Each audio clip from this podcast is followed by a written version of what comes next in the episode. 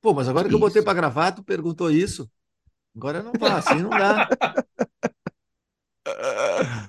Uh, Volta a fita.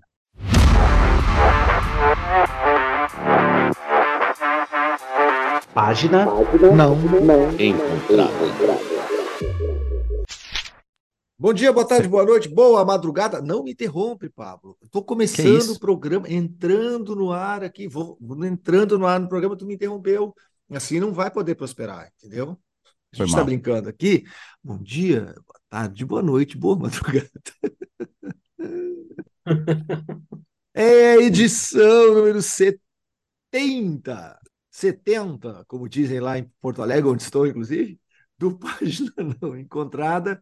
Como é que diz 70 aí no Rio, Pedro Só? 70. Ah, então tá bom. Esse sotaque meio gaúcho do Pedro Só também, né, Pablo? Eu, Pablo Miazal e Pedro Só, estamos aqui embretados no tempo, já, já é 10 de outubro para nós. O tempo está correndo tão rápido, mas tão rápido, mas tão rápido, que para vocês já é muito mais do que 10 de outubro. Vejam só. Então o negócio é assim, é assim que está funcionando. É, bom dia, boa tarde, boa noite, Pablo Miazal. Bom dia, eu estou procurando aqui o significado de embretados, que foram metidos no curral. É sobre isso? No brete. Não chama brete aí. Eu, eu lembro só de, eu lembro só de uma dos, dos seres mais escrotos do cenário lava-jatista, que é o juiz Eric Bretas. É verdade. Todo bombado, assim, um, um, um ser humano absolutamente desagradável de Niterói, que é um lugar aliás, outro assim que, que amamos, mas aliás aquele cenário ali ele tem figuras realmente patéticas para ser usar uma palavra bonitinha para eles. Não chama posso, brete posso pedir, aí. Posso... Boa noite, pessoal. Boa Pode. noite. Posso pedir para você dizer uma palavra e o Pablo vai repetir essa palavra? Pode? Fala Pode. Beetlejuice. Beetlejuice. Beetlejuice, Beetlejuice. É um de cada vez, pô. Ah, achei Pablo, que eram três vezes. O, o Pablo tá ansioso hoje, cara. Ele já me, já me invadiu no bom dia, boa tarde, boa noite. Vamos tentar de novo. This meeting is being recorded. Beetlejuice. Beetlejuice. Beetlejuice. E pronto, agora fudeu. Agora os mortos estão entre nós. A gente vai falar de vários hoje também. Também. Pablo Miyazawa, tu como um cara ali aqui, que está aqui, é, chegou um pouquinho depois da gravação, tu acha que nós começamos bem a edição 70 do Página Não Encontrada ou estamos sendo um desastre até o momento? Eu acho que a gente está perdendo seguidores nesse momento e a gente não sabe o que fazer com as próximas uma hora e dez minutos que temos de gravação aqui. Então, acho que a gente vai continuar fazendo exatamente isso. Começou também, tudo começou quando tu mandou esse teu sticker aqui. Todo, todo na sticker na estica do Pablo Miyazawa, enquanto tentávamos descobrir qual será, qual será, qual será a chamada de capa. Quero dizer que antes disso, vamos falar hoje sobre é, dois shows que eu assisti que não são inteligência artificial, mas tem o I, o A, o R e o Z, e os diferem, e mais alguns anos de idade dos seus componentes. Vamos falar de Blink 182, duas daquelas bandas que só o Pablo gosta. Vamos Isso. falar também é, de da banda que eu mais gosto, do disco que talvez eu menos goste da banda que eu mais gosto, mas é o disco que o Pedro só mais gosta porque ele não gosta dos outros discos da banda que eu mais gosto. Estou falando de Radioheads, The Bands. Yeah. Acho que eu me recuperei um pouquinho, hein? Vejam só. É, vamos falar também do que mais? Não vamos falar do conflito tristíssimo de Israel e Palestina. Coisa triste, né, gente? Que coisa horrível. Enfim. Ah, vamos mais. falar também do maravilhoso Arthur, mas não é o poeta. Quem começa, já sei, começa Pablo Miyazawa, que colocou a mão no seu bolso esquerdo, a mão no seu bolso direito, levantou, viu que estavam vazios, acessou o seu aplicativo do banco, viu que a coisa não está exatamente tom de azul que ele gostaria e pensou: como é que eu vou assistir os 199 shows que virão nos próximos dois meses e meio no Brasil. É por aí, Pablo? É por aí. Boa noite a todos, boa noite a todos. Estamos aqui diretamente é, do meu escritório, olhando para o computador, muitas abas abertas de sites de venda de ingresso e todas elas ali naquele countdown. Você tem 15 minutos para fechar o negócio, senão você vai perder a sua chance de comprar esses ingressos. E são tantos ingressos e tão pouco dinheiro. O que fazer? Né? Estou vendo aqui a lista de grandes espetáculos que vão passar pela cidade de São Paulo e também por Rio de Janeiro, Brasília, Porto Alegre, Belo Horizonte, Curitiba e adjacências. E são muitos. E eu estava tentando fazer uma soma aqui, é, pensando se alguém tiver vontade de assistir a todos os shows que vão rolar até o final de dezembro, a grana que gastaria, né? Se não puder usar o recurso da meia social, né? Que é uma novidade aí que temos agora em grandes shows, né? Você leva um quilo de alimento e paga um pouco mais do que a meia, mas daí tem a famigerada taxa de conveniência que todos os sites de venda de ingresso cobram, e daí tudo é caro, né? E a vontade de ir a todos é enorme. Então eu fico pensando aí que muita gente vai ter que escolher o que fazer e onde gastar seu rico dinheirinho. Temos aqui, por exemplo, Roger Waters, ou Waters, como preferirem, né, em sua turnê de despedida, que começa no dia 24 de outubro em Brasília e faz seu último show em São Paulo no dia 12 de novembro. Ainda há ingressos para esse show do dia 12 de novembro. Não é tão caro é. assim, o Waters. É, é, é, não, Roger Waters, Waters eu não iria. No Waters eu pensaria. É legal o show dele, né? Enfim, já fui, é, mas estava bacana. Eu irei porque estarei cobrindo para um grande jornal brasileiro, inclusive um jornal que é de São Paulo, que me, me solicitou meus serviços para cobrir esse show. Oh, que beleza. É no Engenhão, no glorioso Estádio Newton Santos. Muito bom. Estádio Agora sim podemos afirmar do campeão brasileiro de 2023. Quem diria, hein? Quem diria? É, estamos aqui com dois campeões lá. nacionais, então. E eu aqui ficando a ver navios, né? O treinador do meu time abandona a coletiva depois do jogo mais importante da aldeia. O que, que eu posso fazer? Você Mas... poderia ser palmeirense, olha só. Pelo menos sorte do dia. Você não é palmeirense, você não é corintiano. Tá, você não é flamenguista. Tá tudo bem. Roger Waters vai tocar aqui na Arena do Grêmio, inclusive. É... Vai, vai tocar também. Devo Mas o Paul, Maca... o Paul, McCartney toca também é, em todas essas praças que mencionei, a partir do dia 30 de novembro até o dia 16 de dezembro. E aí são mais possibilidades, o ingresso é um pouquinho mais barato, vou fazer uma comparação. É nada, é, é, não é tudo a mesma coisa, na verdade. A pista premium inteira do Roger Waters é 990 reais e a pista inteira premium do Paul McCartney também é 990 reais, colocando aí as taxas de conveniência, dá mais de mil e tantos. E é isso, né? Ambos shows já passaram por aqui, ambos shows já vimos, mas aquela coceirinha, né? Putz, bem que eu gostaria de rever, vai que é a última vez, né? E talvez seja, né? Quer dizer, no caso do Paul McCartney, não duvido que ele volte aí para umas, umas três turnês nos próximos dez anos. Mas o Roger Waters talvez seja a derradeira. A gente vai ter também em dezembro, eu estou indo de trás para frente, mas teremos o Primavera Sound, o festival, a sua segunda edição do Primavera aqui em São Paulo, que vai rolar nos dias 2 e 3 de dezembro, né, com muitas atrações aí, não todas as que a gente gostaria, né, mas teremos show do The Cure no domingo, dia 3, e dos Pet Shop Boys no dia 2, além de outras coisas que não merecem ser comentadas aqui. É mais curioso que essas bandas grandes todo mundo já viu mais de uma vez aqui, inclusive, né? Eu acho que não tem é. muita. Claro, tem, tem Hiroshi Murphy, por exemplo, que eu acho que é a única artista que realmente me interessaria ver no, nesse Primavera Sound, que é um bom festival, mas é as outras eu já vi e tal. Mas hum, quem tem de grande além desses artistas que são inéditos? Não tem tantos, não, né? É, tem o The Killers, tem o The Hives. É, todo mundo já tocou, né? Todo mundo, não tem quase nada inédito além de uns artistas menores. Os ingressos para o Primavera são vendidos aos pares. O Primavera Passaporte custa com a taxa de conveniência, R$ 1.090. Ou seja, para dois dias de show, dá uma média aí de 550 reais por dia.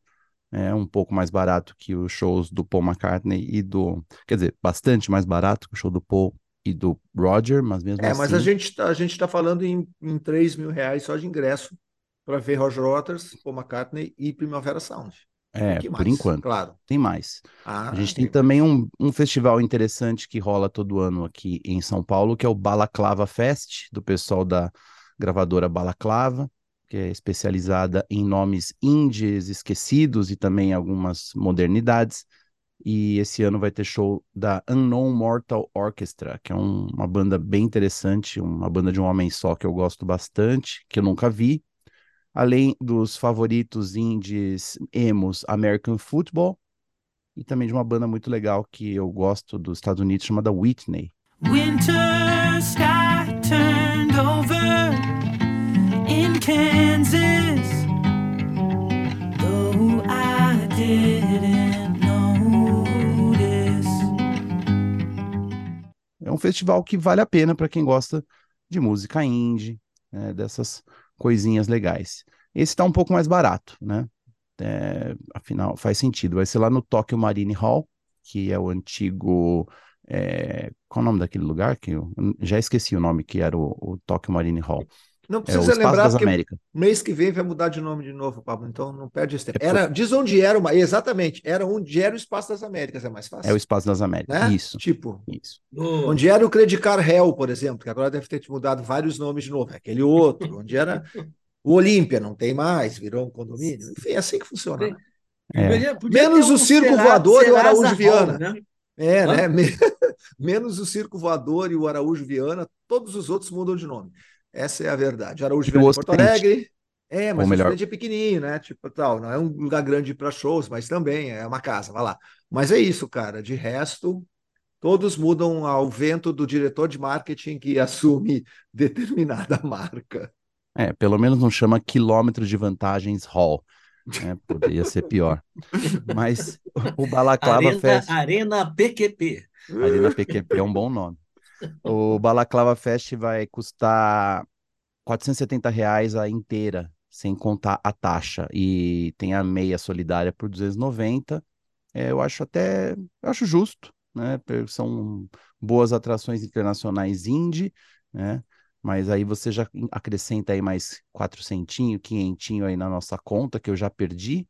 Três E- e, três e meio, três e quinhentos. 3,5, né? Tem É, uns shows vai. pequenos aí que a gente mencionou recentemente, né? O show do, do L7 que vai rolar agora e tudo mais, mas pensando aí em, em festivais, em mega arenas, dá para mencionar também nas últimas semanas de 2023, aqui em São Paulo, os dois shows do Titãs, os últimos shows do- da turnê do Titãs Encontro, que vão rolar de novo no Allianz Parque. E ainda tem ingressos para o último show no dia 22 de dezembro. Estão ali na média de 450 reais a inteira para a pista VIP, que é a pista diversão, e 270 reais o ingresso social, né, mais os impostos e as taxas de conveniência. Eu acho esse preço está decente. né? Eles querem lotar realmente esse estádio mais uma vez, e eu sou capaz de ver de novo o show do Titãs.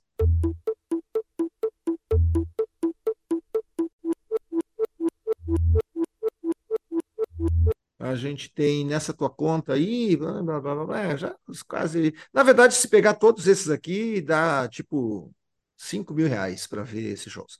Eu conheço um cara que vai no Rio Montreux Festival Opa, também, É, que chama-se Pedro só- Só. E ele não só vai, como inclusive já foi, porque ele começou, o festival começou na quarta-feira, dia 11, né? Com John Patitucci e Aldi Meola. Olha só olha que o coisa, John hein? Patitucci aí. É, rapaz. Gosto. E um elétrico, outro acústico, né? Assim, né? E com algumas coisas in between, uma coisa incrível. E também tive, tivemos na quinta-feira João Bosco com Vanessa Moreno, Jaque Morelenbaum e Mestrinho e Neymar, o grande Neymar, Ney Mato Grosso, né? O, o, o, o, menino Ney original, o verdadeiro e único, não aceite Verdadeiro e imitações. único, exatamente.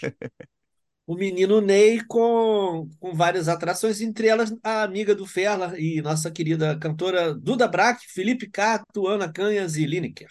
Exatamente, quase todas amigas, na verdade, Felipe, Felipe Cato, mais ainda, grande Felipe Cato, hoje cantora, né? É, Era cantor, mas agora assumiu-se cantora, e, e como cantor ou como, como cantora, canta divinamente bem. A Duda Braque é muito legal também.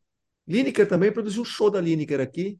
Acho que é um grande, é, uma força da natureza incrível. É, não faz tempo que eu não vejo o show da Lineker. É, eu acho que a banda não era boa, o repertório tinha minhas questões também, mas é como artista é realmente muito, desculpe pessoal, mas é uma artista absolutamente potente.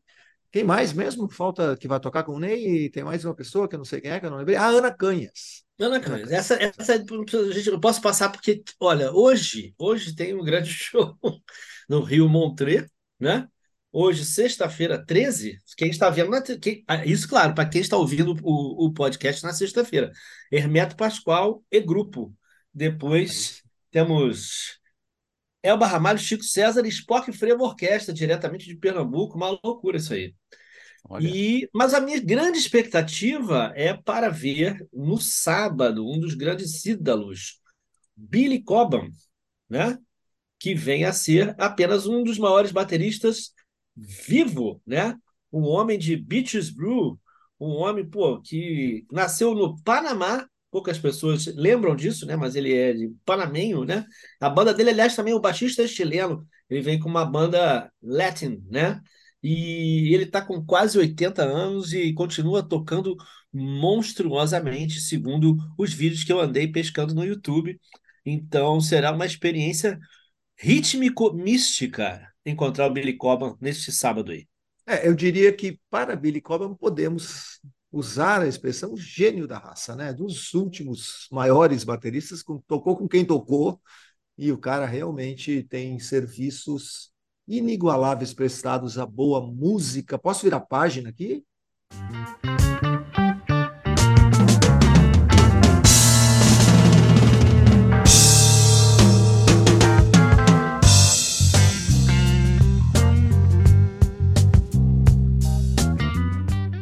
Tô contando Faz uma, moedas vi- faz aqui. uma virada do Billy Cobham. Vou chamar Pablo Miyazawa, o Eita. homem que traz é, artistas que só ele gosta para o nosso convívio. É, eu não e assim, e são todos artistas que eu não sei se eu gosto. E são isso? artistas que eu ouvi, é que nem quem que era semana passada mesmo, era uma banda que era legal, é, É, Red Cross. Red Cross. É, não, aí eu ouvi e tal, pô, legal, lembrei, bacana. Mas eu não lembrava se eu gostava, se eu não gostava.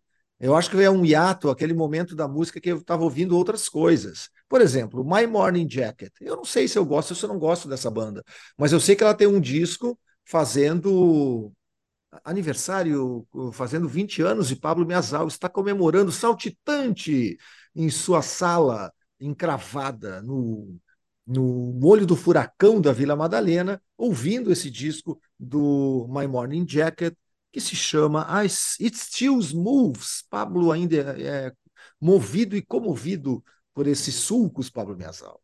Isso mesmo, gente. O My Morning Jacket é uma banda. Como descrevê-los, hein? Sem parecer muito, digamos. é, não tem muito jeito de descrever, a não ser dizer que é uma banda de rock, de Southern Rock, de rock de jam. É uma banda de guitarras com um acento country muito acentuado, assim por, por assim dizer. É uma banda de lindas baladas de violão, de vocais etéreos, com a voz angelical do vocalista Jim James.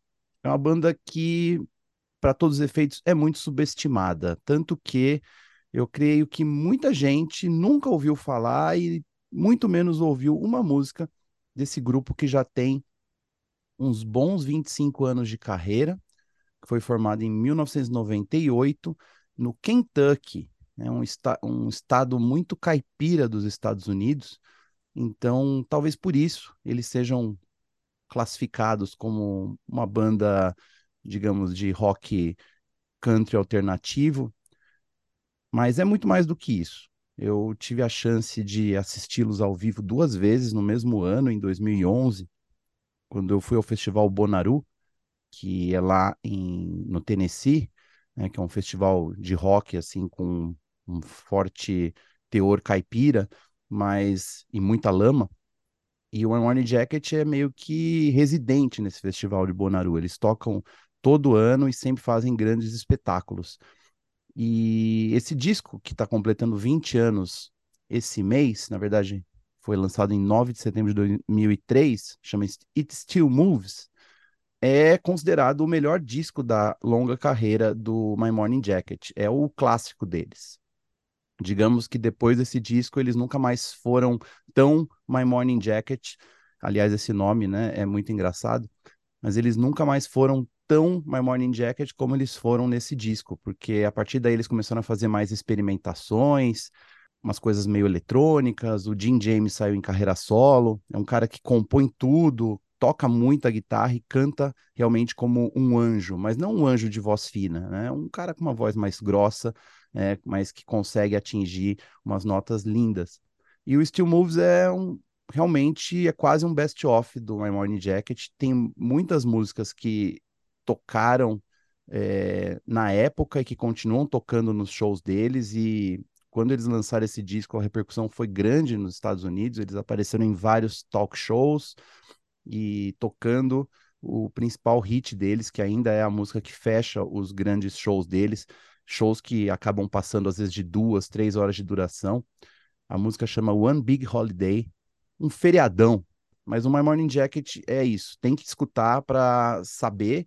E eu acho difícil você escutar de coração aberto essa banda e não gostar, porque é rock and roll, daquele tipo que a gente gosta, né? Muita guitarra dedilhada, solos bonitos, algumas passagens com violão, baixo, guitarra, teclado, tudo muito bem tocado. É uma banda competente demais no palco, mas o talento mesmo é esse cara chamado Jim James, que é um baita compositor, um cantor assim muito subestimado. Se as pessoas ouvissem a voz dele, e com certeza vão achar, eu já escutei a voz desse cara antes, né? Porque ela é muito característica dele, mas ainda assim ela é muito confortável. Parece que ele tem cantado, é, feito música há muito tempo, e parece que a música do My Morning Jacket já na minha impressão, ela deveria ter sido ouvida já e devia ser uma banda mais tradicional do rock norte-americano, mas eu não sei por que ela não repercute muito fora de suas bolhas. E nem dá para dizer que ela é alternativa, né? Porque o tipo de rock que eles fazem é bastante mainstream. Essa coisa dos vocais muito etéreos, eles usam muita reverberação, então dá aquela sensação de sonho nas músicas. Todas as músicas parecem grandes épicos, as guitarras soam e, e ecoam por um tempão. Tudo muito romântico e alegre também. Não dá para dizer que é uma banda triste, apesar desse, desse clima, um apocalipse alegre. Eu não sei como descrever melhor. Eu espero que você goste. Se você nunca ouviu falar dessa banda, dá uma chance. Eles continuam lançando álbuns.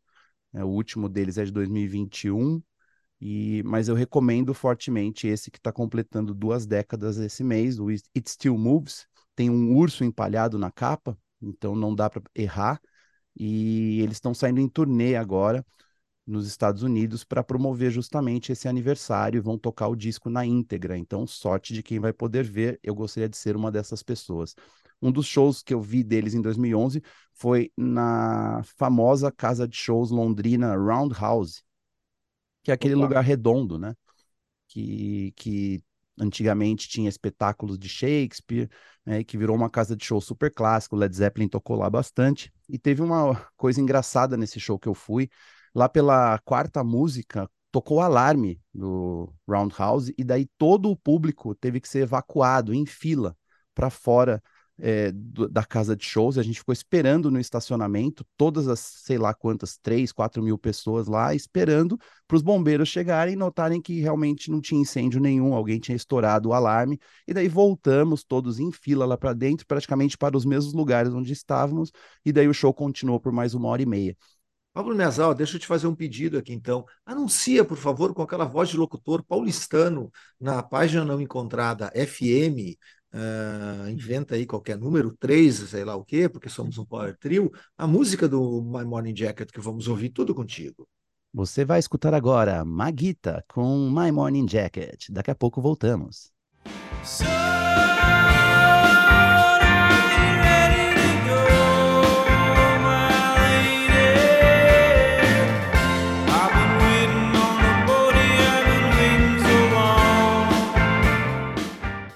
Então, depois do My Morning Jacket, eu vou, conforme prometido, falar do, do ator, mas não é o poeta e ator francês, mas é a banda argentina, mas que na verdade não é exatamente uma banda argentina.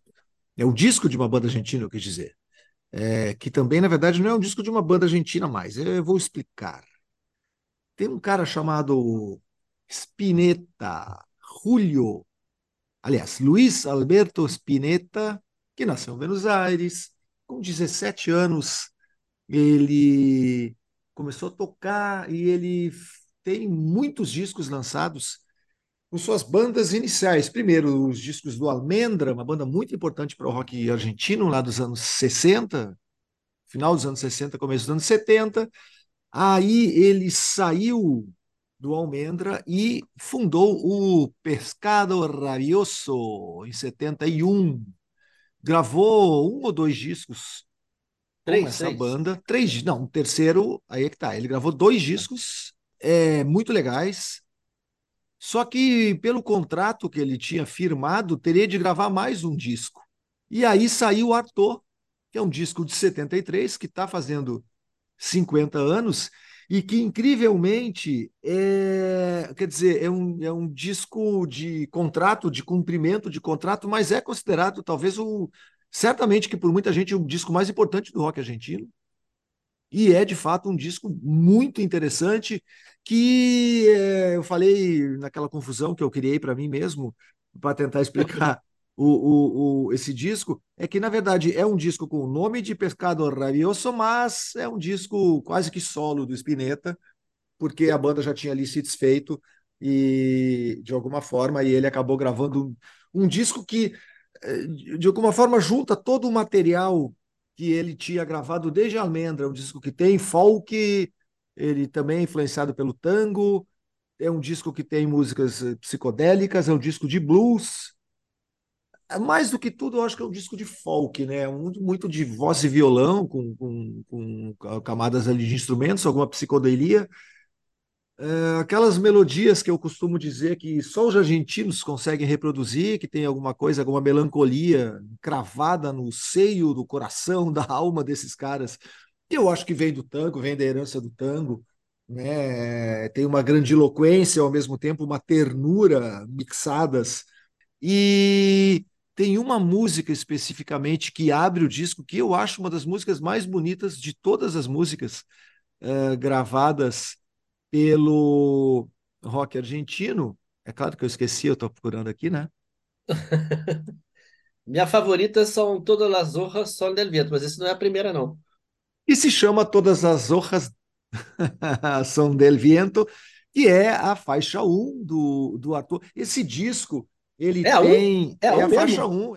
Todas las hojas son del viento, menos la luz del sol, menos la luz del sol. É um, é um grande disco, né, né, Pedro? Tem uma, tem uma, uma ideia de, acho que se compara de alguma forma com Mutantes, eu acho que não é. Eu acho que tem ali um quê de psicodelia do, do, do pós-anos 60, né? Final de 60, começo de 70. De novo, esse disco está fazendo 50 anos. Ah, Não acho que, que tenha tanta relação assim. Acho que muito mais por ter pertencido à mesma época, mas de alguma forma é uma, é, é, como eu falei aqui, é um, é uma evolução do Spinetta, né, com as bandas, com, com os discos com Almendra, com os discos com o Pescador Rabioso, é praticamente o primeiro disco solo dele, embora seja assinado com esse título, e é um disco que faz falta, isso não tem dúvida nas listas dos melhores discos, os, os discos mais importantes lançados em 1973 em muitas publicações. De qualquer forma, estamos aqui no Página Não Encontrada, eh, apresentando, para quem não conhece, o Pescador Rabioso, o grande Luiz Alberto Spinetta, reverenciado pelos grandes do rock argentino, pelo Charlie Garcia, pelo Fito Paz, pela garotada do, do El Matou um Policia Motorizado, todo mundo que gosta de rock na Argentina rende tributo a esse cara.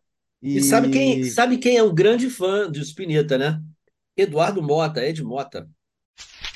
Bom, depois de passear um pouco por Buenos Aires, pela Argentina, pelos anos 70, a gente volta para 2023, desembarca no Rio de Janeiro porque é, eu, eu, semana passada fui cu- é curioso como as sincronicidades acontecem, né? Semana passada, eu não sei por qual motivo, começou a aparecer aqui nos meus rios de Instagram muitos vídeos do Pânico na TV, e eu comecei a ver aqueles vídeos, até dividindo alguns com os meus amigos, e lembrei como eu gostava de algumas coisas, ou de muitas coisas do Pânico, e até eu acho que eu falei para vocês, né, que tem uma, uma lisergia naquele humor do Pânico que me agradava muito, assim, era é quase que a vaca e o frango transposta para a TV no final das tardes de domingo.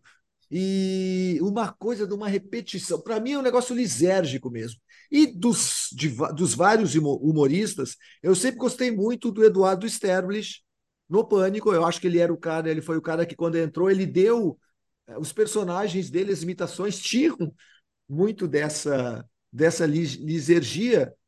E vejam só, se Pedro só não me mandou, nos mandou no fim de semana um, um texto e umas fotos é, que tinha assistido uma peça em que o Eduardo é o, o, protagonista e que gostou demais. Então eu vou passar a bola aqui para o Pedro falar de Beetlejuice. É isso? É assim que se fala, Pedro?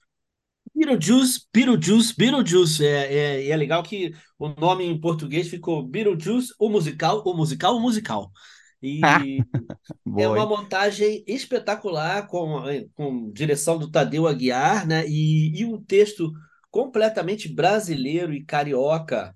É, tem coisas que a gente não sabe se são cacos do, do Sterblitz, do Eduardo Sterblitz, que tá genial, tá incrível, o trabalho de corpo, é, os números de plateia, as, os cacos cariocas, porque o, o Sterblitz, apesar de ter aparecido no, no Pânico, ele é super carioca, é daquele carioca tipo, é, ele fez tablado lá com, com cinco anos de idade, com bem pequenininho, é, é, da, é da máfia do teatro, brincadeira. mas ele tem, tá, tem esse sangue todo e tem muitas piadas e coisas que, assim, os cariocas, eu dava cambalhota de rir, porque são coisas da minha vivência. Desde o colégio, onde todos os repetentes, é, de, os péssimos alunos iam, iam estudar nesse colégio, que era um pagou, passou danado, que era o, o Pinheirão, o Pinheiro Guimarães, tinha desde o lugar onde atores de teatro infantil camelaram em seus anos de, de começo de carreira, que era um lugar chamado no Recreio Shopping, já na Zona Oeste, é, onde faziam peças infantis de graça, né? E, e eu já estive muito lá com minha filha e com a, com a minha finada ex-sogra, que para levar as crianças era de graça, você levava ali no Recreio Shopping, opção para a classe média, divertir os pequenos ali com uma peça infantil, e obviamente isso os atores deviam adorar, claro que não, né? Esse momento glorioso da carreira deles. E o Sterblitz, então, é, é, um, é um Beetlejuice muito desbocado, desbocado pra caralho, carioca pra caralho, um escroto danado, um devasso. É, foi engraçado porque acho que havia espectadores caretas que estavam hospedados no hotel que tem permuta com o musical e, e obviamente, ficaram horrorizados. Eu fui na pré-estreia. Né? E, e, e, saíram, sei lá, com 20 minutos, 30 minutos de peça, assim, depois de bastante perturbar, de, deliberando entre eles se eles iam embora ou não iam embora. Mas isso significa que é positivo, é uma, é, ela afasta pessoas ruins também. Você pode entender também que tipo de pessoa ruim seria afastada por, por, por, pelo tipo de humor do, do, do Beetlejuice. Então, assim, é uma grande dica, vai ficar em cartaz por muito tempo na Cidade das Artes, no Rio de Janeiro, na Barra da Tijuca, não é exatamente no Rio de Janeiro, aliás, também a Barra da Tijuca é bastante sacaneada né, durante a peça, e, e depois, em fevereiro de 2024, vai para o Teatro Liberdade, aí em São Paulo, eu recomendo a todos, todos que vierem ao Rio antes, e quem for a São Paulo também, porque é um espetáculo maravilhoso, é muita gente, é cenário do cenários baseados né, na, na na estética do Tim Burton, que é genial. É, o, o, figurino é incrível, assim, é, é, é, é, maravilhoso. Dá até pena quando só tem uma, alguma cena que só tem dois, três autores cantando e no palco, porque é muita gente, é bacana ver muita gente, essa graça de, de ver um, um teatro cheio de gente trabalhando e brilhando criativamente. Isso aí no meio. Eu, eu vou bastante a teatro, razoavelmente bastante a teatro, e a gente encara muita coisa hoje em dia, né? Pelo, digamos assim, tempos austeros, austeros, produções de monólogo, né? Dois, três atores no máximo. Então, realmente, lava-se a alma quando a gente vê muita gente, muita gente trabalhando, muita gente é, ganhando dinheiro, que tem patrocínio bacana, e muita gente brilhando. E é isso que a gente vai ver em Beetlejuice, o musical, o musical, o musical. É hora do show! Hello, eu entro agora. Então é nessa hora que eu vou contar o que é que tem depois. Super, então vamos agora para a sessão resenha. Com Pablo Miyazawa primeiro, falando de discos de bandas que só ele gosta. Mentira, são conhecidas. É, muita gente chama o Blink-182 de uma banda de punk rock xixi. Então, você entenda como quiser. Eu eu gosto do Blink-182, assim com algumas ressalvas, não gosto de tudo, mas tem ali uns dois discos no começo da carreira deles que eu acho bem decentes. Com músicas boas, mas é isso, né? Tem que gostar do estilo dos caras, que é essa coisa, esse punk rock hardcore com letras engraçadas, videoclipes é, parodiando outras coisas e bons músicos, né? Há quem considere o Travis Barker, o baterista, como o melhor baterista da geração dele. Já vi o cara tocar ao vivo e realmente ele é um absurdo. E é um cara que sobreviveu a uma queda de avião, né? E também é casado com uma das Kardashians. Então, assim, ele é bem credenciado, mas ele é mais conhecido por tocar com o Blink-182, que está de volta é, com a sua formação icônica, né, que tem também o Tom DeLonge e o Mark Hoppus. O Tom DeLonge é, saiu da banda por um tempo e ele virou um daqueles caras é, paranoicos de teoria da conspiração. Ele usava chapéu de alumínio e ficava é, procurando ETs. Né? Foi uma fase muito esquisita da vida desse cara. Então, voltar ao Blink-182 depois de tanto tempo, eu acho que é representa aí um, um retorno à, à glória para ele. É, é. Eles não terem vindo foi a maior decepção do, do, do ano para muita gente, né? Para várias gerações de, de fãs de rock, né? Com certeza. O Blink-182 devia ser a banda mais aguardada do festival Lollapalooza. Eles acabaram cancelando. E, se eu não me engano, eles nunca tocaram no Brasil. Nunca? Acho que não mesmo, é. Nunca é. Eu, eu vi um show deles numa festa de uma empresa de videogame. É, essa é a sorte que eu tive de trabalhar com essas coisas. Mas enfim, o Blink-182 é uma dessas bandas é, que marcou uma geração, talvez uma geração posterior à minha, e tem muita gente aí de mais de 30 anos que ama a banda até hoje e está muito feliz que eles estão lançando um disco novo é, que vai sair na semana que vem, no dia 20 de outubro, chamado One More Time. É, é o primeiro disco com a formação clássica desde 2011, o que é grande coisa. Eles já lançaram alguns singles para divulgar esse disco, e o mais recente se chama Dance With Me, que você, se é fã do Blink-182, já deve ter visto, e se você não é, eu recomendo que assista ao clipe. Procura lá Dance With Me no canal oficial do Blink-182, porque é uma paródia, na verdade, uma homenagem aos Ramones, a banda que com certeza os inspirou bastante no começo, com as suas canções curtas, de power chords e bateria é, bem sequenciada e letras que não dizem muita coisa.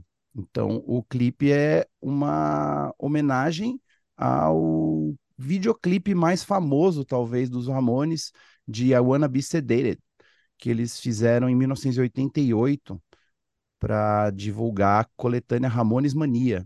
Né? Eles lançaram um clipe de uma música feita 10 anos antes, que você já deve ter visto, é aquele clipe que os quatro Ramones estão sentados a uma mesa enquanto o apocalipse acontece atrás deles, assim, tem acróbatas, palhaços, velhinhos, enfermeiras, anões, todo mundo circulando e eles lá é, comendo sucrilhos e lendo gibis como se nada tivesse acontecendo. É um clipe muito esquisito, inclusive, do Ramones, porque se você perceber bem, tudo acontece em alta velocidade e a banda se comporta na velocidade normal, né? Então eles gravaram esse clipe com a música sendo tocada mais lentamente e depois aceleraram as imagens e o Joe Ramone teve que cantar a música bem devagar. Então por isso que o clipe é bem estranho. E o clipe novo do Blink-182 faz uma reprodução perfeita desse cenário, né? Mas não tem tanta graça assim quanto poderia ser. Mostra eles tocando também com as tradicionais jaquetas de couro, calças jeans rasgadas, os tênis All-Star e aqueles cabelinhos, franjinhas, né? Como se eles estivessem emulando ali, ou homenageando mesmo os Ramones. Eu achei curioso, bonitinho, mas eu também achei uma oportunidade perdida esse clipe. Não é tão divertido quanto poderia ser. E a música também não é aquela grande coisa, então talvez por isso eles tenham feito um clipe, gasto tanto dinheiro para fazer um clipe assim, cheio de detalhes, né? Porque a música não é tudo isso. Eu espero que o restante do disco, que chega no dia 20 de outubro, seja um pouco melhor. Mas eu deixo vocês aí definirem se o Blink-182 voltou com tudo ou poderia ter continuado ali guardadinho.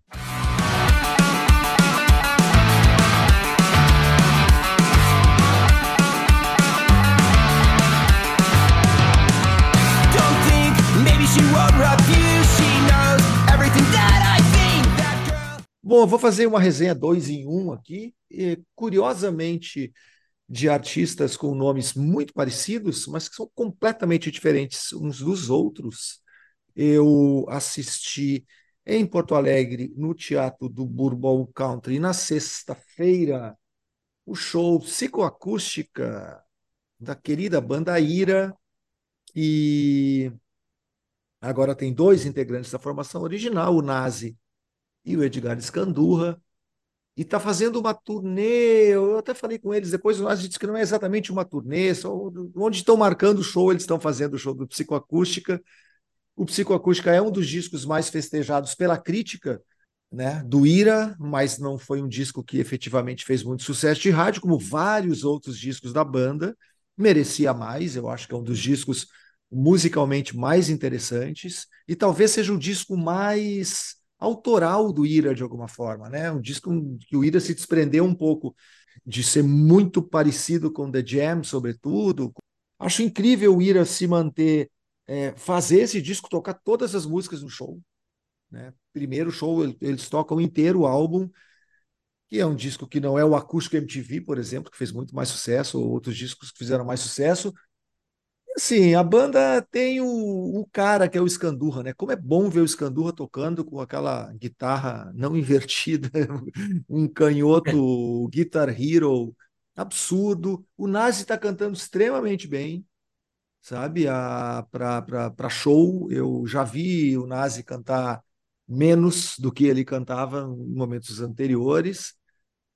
O Ira, e o Ira tem uma relação com a cidade, com Porto Alegre, né? Foi muito legal porque é, é, um lugar que tem cadeiras, mas foram tiradas as cadeiras. Que acabou com pista, então a vibe é diferente. Um público bastante adulto, até me surpreendeu. Achei que poderia ter mais jovens ou mais jovens roqueiros. De qualquer forma, o Ira mantém a forma. É impressionante a gente a gente ver essa banda com aí mais de 40 anos, né? Acho que sim, acho que já tem 40 anos de carreira, como quase todas as bandas brasileiras ou perto disso e ter um repertório tão legal e continuar fazendo shows não óbvios, porque tem psicoacústica, tem alguns hits, mas também não tem todos os hits. Eles tocaram Black Sabbath, vejam só, na penúltima música. É, nunca tinha ouvido o Ira tocar Black Sabbath. E foi, eu não diria que foi uma boa surpresa, mas foi de novo bom ver o Ira. Fazia muitos anos que eu não vi uma, uma das bandas que eu mais vi shows em vários momentos da carreira, desde muito no começo do Ira, que eu sempre gostei muito e que é, eu recomendo que quando o Ira passar na sua cidade, assistam Psicoacústica, o, o show em homenagem ao disco que é um dos mais legais, mas que não repercutiu tanto quanto merecia. Toma-se um homem feito de nada como nós,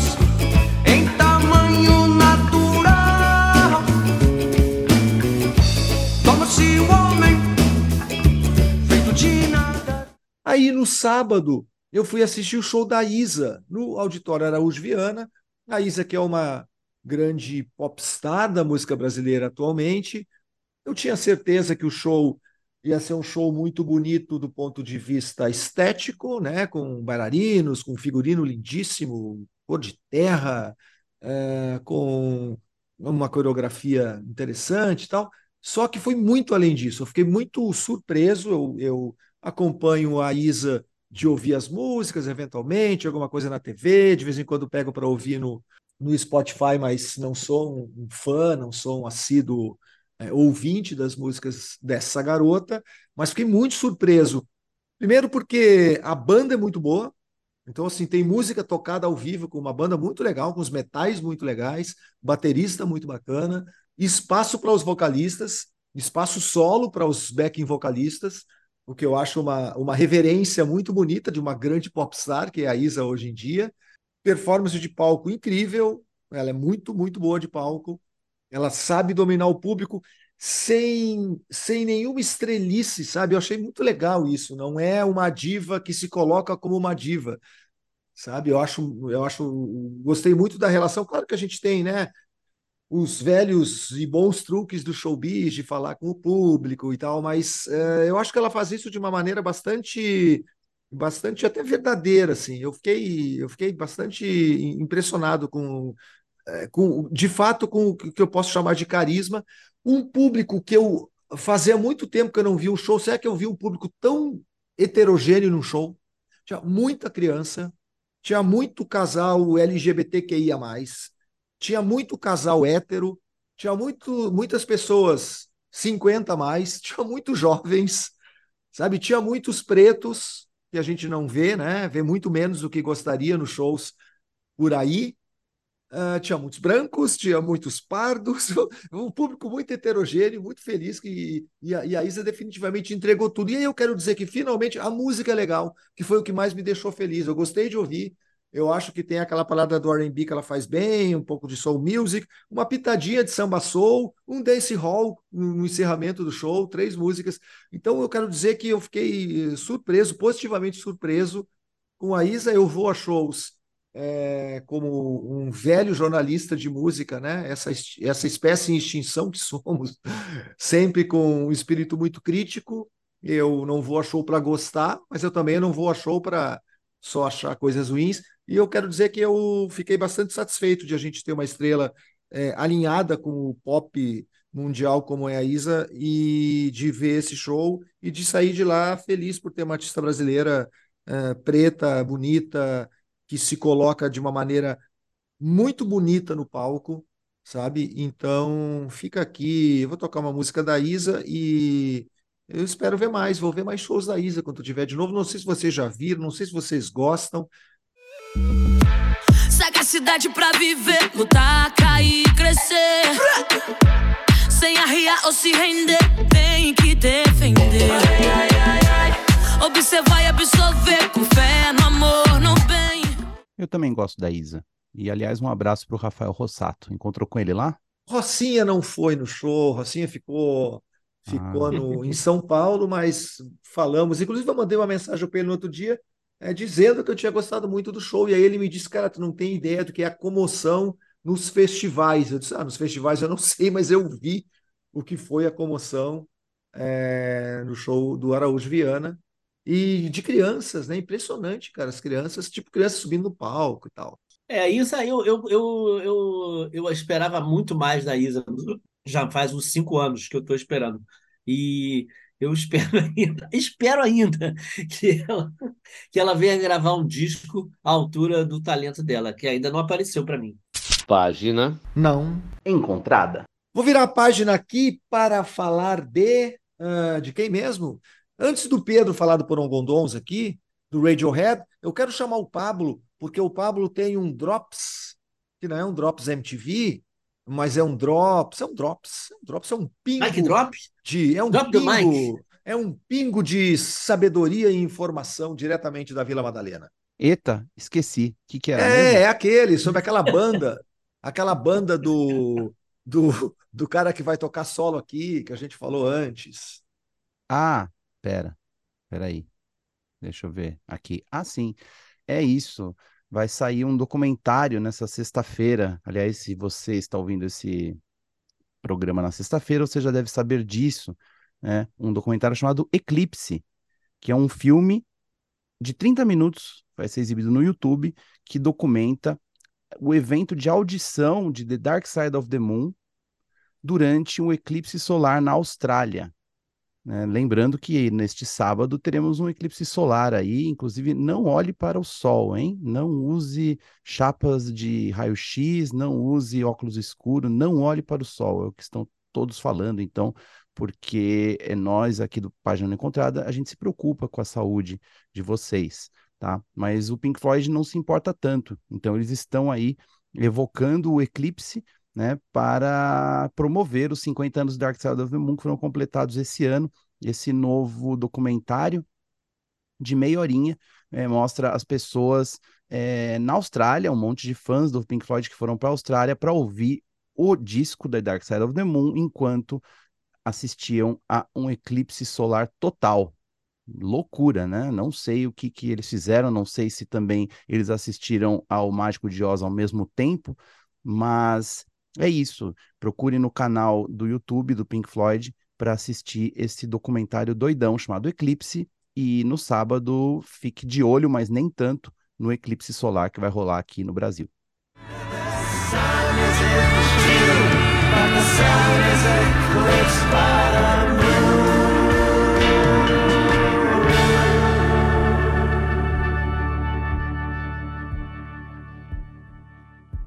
É, esse foi o Eclipse, Pablo Miyazawa. E esse é Pedro Só, que vai falar de Radiohead na maravilhosa editoria Porongondons. De volta ao ano de 1990. E... Agora fiquei na dúvida se é 94 ou 5, porque o disco The Bands, o lançamento dele foi em 94, né? Não, 95, é 95 realmente.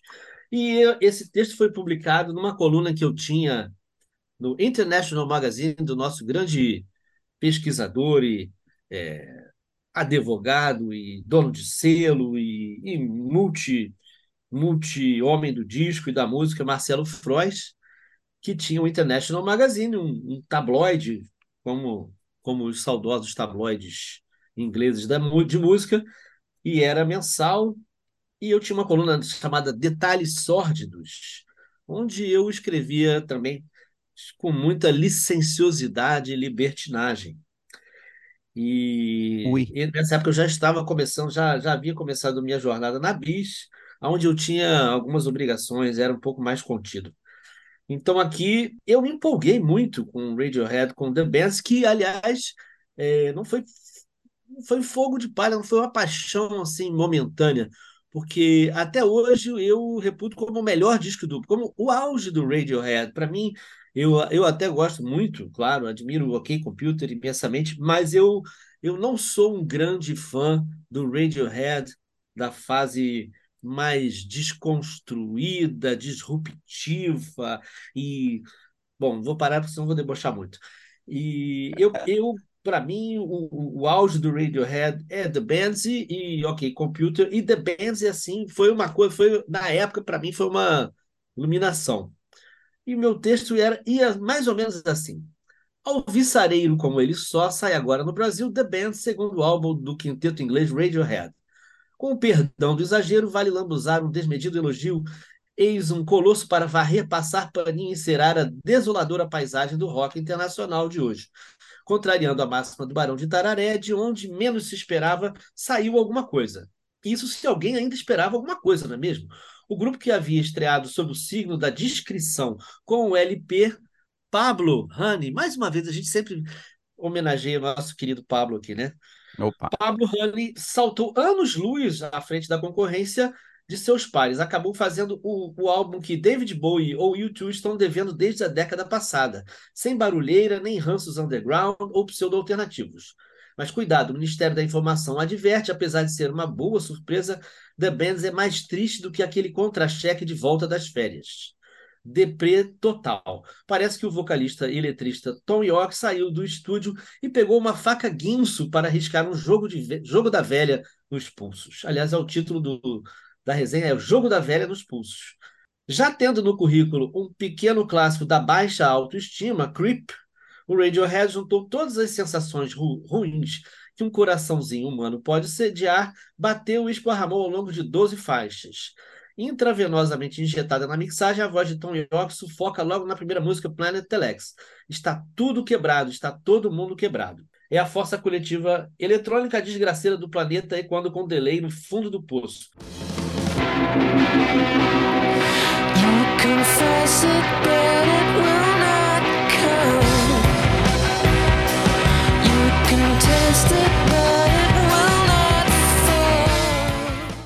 A canção título, título, com subidas dramáticas e frases tipo Nós não temos amigos de verdade, é tudo que os Suede da vida gostariam de fazer.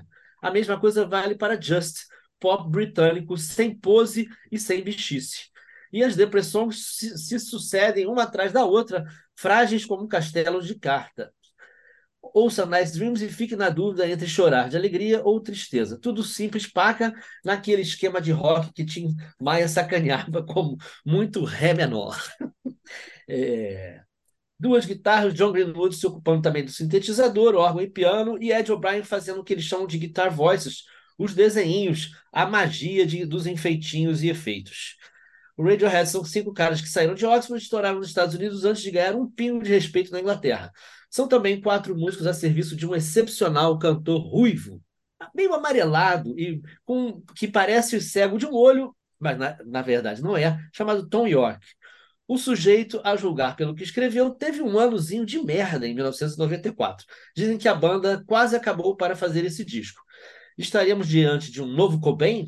Aí vem um momento polêmico aqui da resenha, que é Jack Kerouac diz que um poema de Baudelaire não vale seu sofrimento. Mas, pelo menos na minha, na minha leitura, nem On the Road, nem The Subterranean são, são lá grande coisa, que são livros do, do Jack Kerouac. Portanto, em nome da boa música, deixe Tom York sofrer mais um bocadinho e fazer coisas perfeitas como Black Star e sua poesia erigida sobre destroços de um grande amor. I